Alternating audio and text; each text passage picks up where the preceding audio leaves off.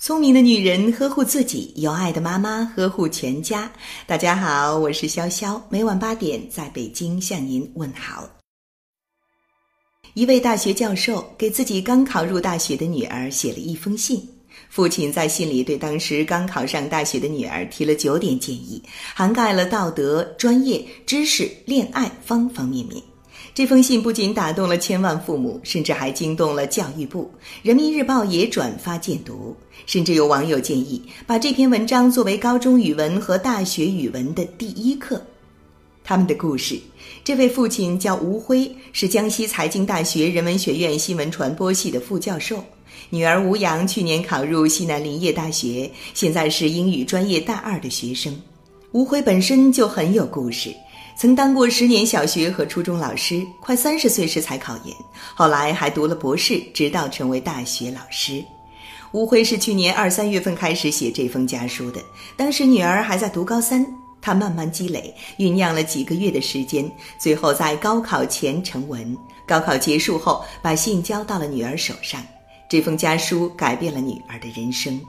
如今，女儿正在上大学。考取雅思的同时，他主动参加了志愿者社和记者社这两个社团，还远赴鲁甸地震灾区服务，成为学校名人。那么，乌辉写给女儿的那封信究竟是什么内容呢？很多家长看完了都说，说出了我心底所有想说又说不好的话。一封惊动了教育部的家书，宝贝。光阴似箭，日月如梭。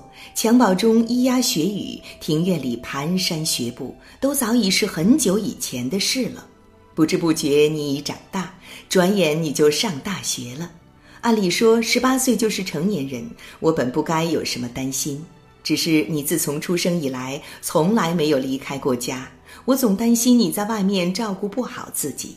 你说不希望在本地上大学，我理解，也支持。外面海阔天空，你可以任意飞翔。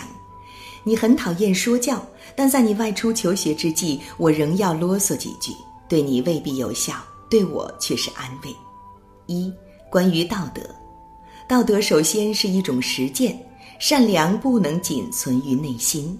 做一个有道德的人，这个说法并不新鲜。我主要是想说怎么做的问题。道德首先是一种实践，善良不能仅存于内心。记得有一次坐公交车，我主动给一位老人让座，当时你和君姐都说没想到我会给人让座。我问你们，老师不就是这样教你们的吗？你们说是，只是觉得做的时候有点不好意思。我理解年轻人的这种心理。我第一次帮助别人时，也很在乎别人的眼光，现在想来根本不必。一件好事不存私利，有何担心？怕啥议论？生活中有很多小事，只要信手拈来，就是一种善行。当你可以帮助别人时，不要吝啬，世界将因你的举手之劳变得更加美好。爸爸受过别人的恩惠，我们要懂得反哺社会的道理。二，关于专业，挑专业就是挑兴趣。不要用利益标准衡量，专业的好坏是相对的、辩证的。今天的好专业不等于永远的好专业。不要用利益的标准来衡量专业好坏。挑专业就是挑兴趣，专业再热，学科再强，你不喜欢没有意义。兴趣的标准更稳定，利益的标准不长久。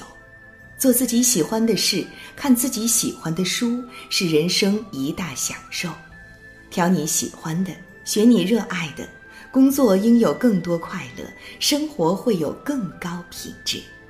任何专业，只要学得足够好，不愁得不到别人不曾得到的东西。好比旅行，只要走得足够远，就能看得见别人未曾看见的风景。人类社会不断发展，专为精细。但专业分工不能分得井水不犯河水，各种专业都是解释世界的方式，广泛涉猎你会更具智慧。三、关于知识，知识使人生拥有更多可能。读书无用论是存在的，没有读书也发横财的人也是有的，但个案不能说明问题，普遍现象才有说服力。稍懂常识的人就知道，即使用金钱衡量，知识作用也不可忽视。不然，著名跨国公司对智力因素的高度重视就无法解释。只要做一个简单的统计，就会发现知识与收入的正相关关系。读书到底有没有用？关键是如何看待有用，不能只用金钱这一个标准。知识使人生拥有更多可能，知识决定一个人的气质、趣味、眼界、欣赏水平、价值观。这些都是影响生活质量的关键因素，这些都是知识熏陶的结果，而不是金钱交换的产物。如果你大学毕业后能认识到还有很多更有意义的生活方式，那这个大学就没有白上。四，关于阅读，读经典，经典是时间选择的产物。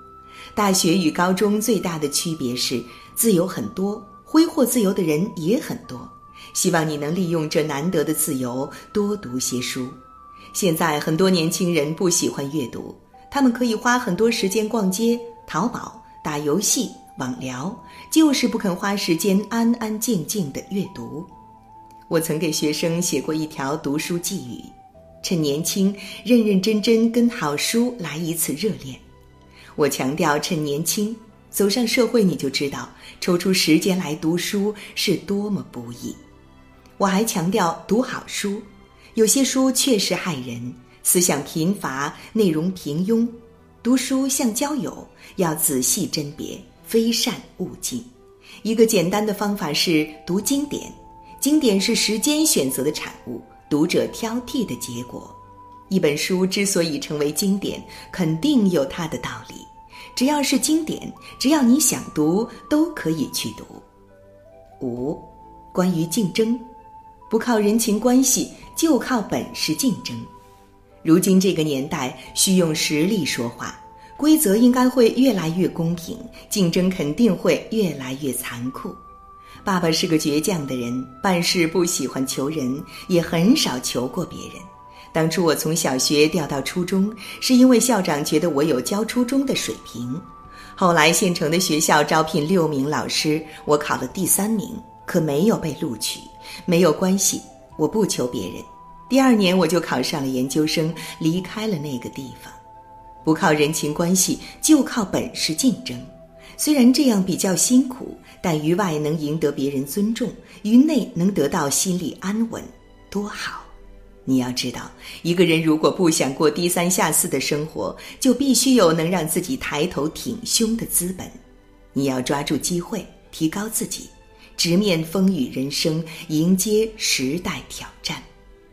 六，关于漂亮，内外兼修很重要，不要追求花瓶式的漂亮。爱美之心，人皆有之，女孩子就更是如此吧。人要懂得装饰自己。遗憾的是，这方面我没有什么经验可以传授给你。适当买些新衣服，戴首饰点缀，用化妆增色，都是可以的。当然，漂亮有魅力不仅仅是指外表，言谈举止会传递一个人的风度，待人接物可泄露一个人的修养。内外兼修很重要，我可不希望你追求花瓶式的漂亮。再说，我们家里还没有一个人有当花瓶的资本。知识是最好的化妆品，良好的素养让人更有魅力，这是一种岁月都无法剥夺的吸引力。七，关于恋爱，真爱深沉而非浅薄，真心无私而不贪婪。爱情很美好，爸爸希望你能找到意中人。孩子，只要你幸福，我的一生就圆满了。恋爱很严肃，对待需认真。感情不是拿来玩的，恩爱不是用来秀的。真爱深沉而非浅薄，真心无私而不贪婪。你的爱人不是你的私有品，你可以想他，但不要轻易打扰他；你可以爱他，但不要牢牢限制他。恋爱会让人做出各种傻事而不自知。你是女孩子，要懂得洁身自好，什么事可以做，什么事不可以做，在去约会的路上就要想清楚。爱的决定应该基于平时细致的考察，而不是一时的冲动。希望你将来的男朋友正直有涵养。如果你们是认真的，我会祝福你们。八、关于交友，遇事能让则让，有难可帮就帮。大学是读书之所，也是交友之地。人的一生一定要有几个交情过命的朋友。幸福人生不是取决于金钱财富，而是取决于社会关系。朋友是广泛的社会关系中的一种。快乐有人分享，你会更快乐；悲伤有人分担，你不会太悲伤。各地都有人值得你牵挂，到处都有牵挂你的人，你会觉得世界充满阳光，心里如沐春风。世界上没有无缘无故的爱。也没有无缘无故的恨，希望别人对自己好一点，自己首先就要对别人好一点。大学宿舍四人一寝，大家远道而来，是前世定下的相遇。遇事能让则让，有难可帮就帮，与人玫瑰，手有余香。九，关于时间，不要总觉得年轻，干什么事都还早。时间最公平，每个人的一天都是二十四小时。时光最易得，但也最不为人所珍惜。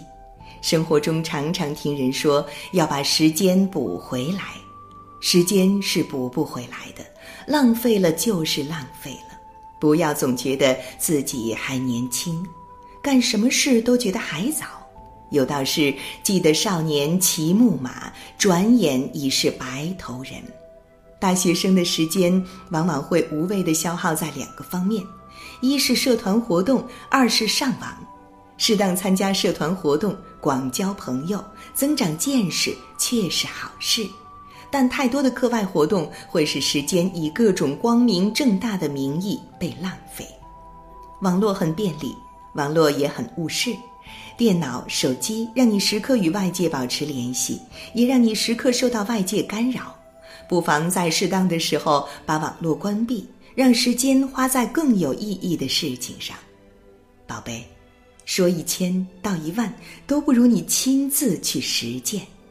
爸爸不能教会你所有，也不能陪伴你一生。时光流逝，生命不会常在，总有一天别离会成永远。希望这些建议能有助于你。无论何时何地，都要快乐幸福。你若安好，我便幸福。这封家书写得真好，虽然整篇文章都很朴实，但每一句话都是实用的道理，难怪惊动了教育部。希望每位家长都能看到。好了，今晚的有听妈妈就到这里了。如果您觉得不错，请分享给您的朋友们吧。我是潇潇，让我们明天再见，晚安。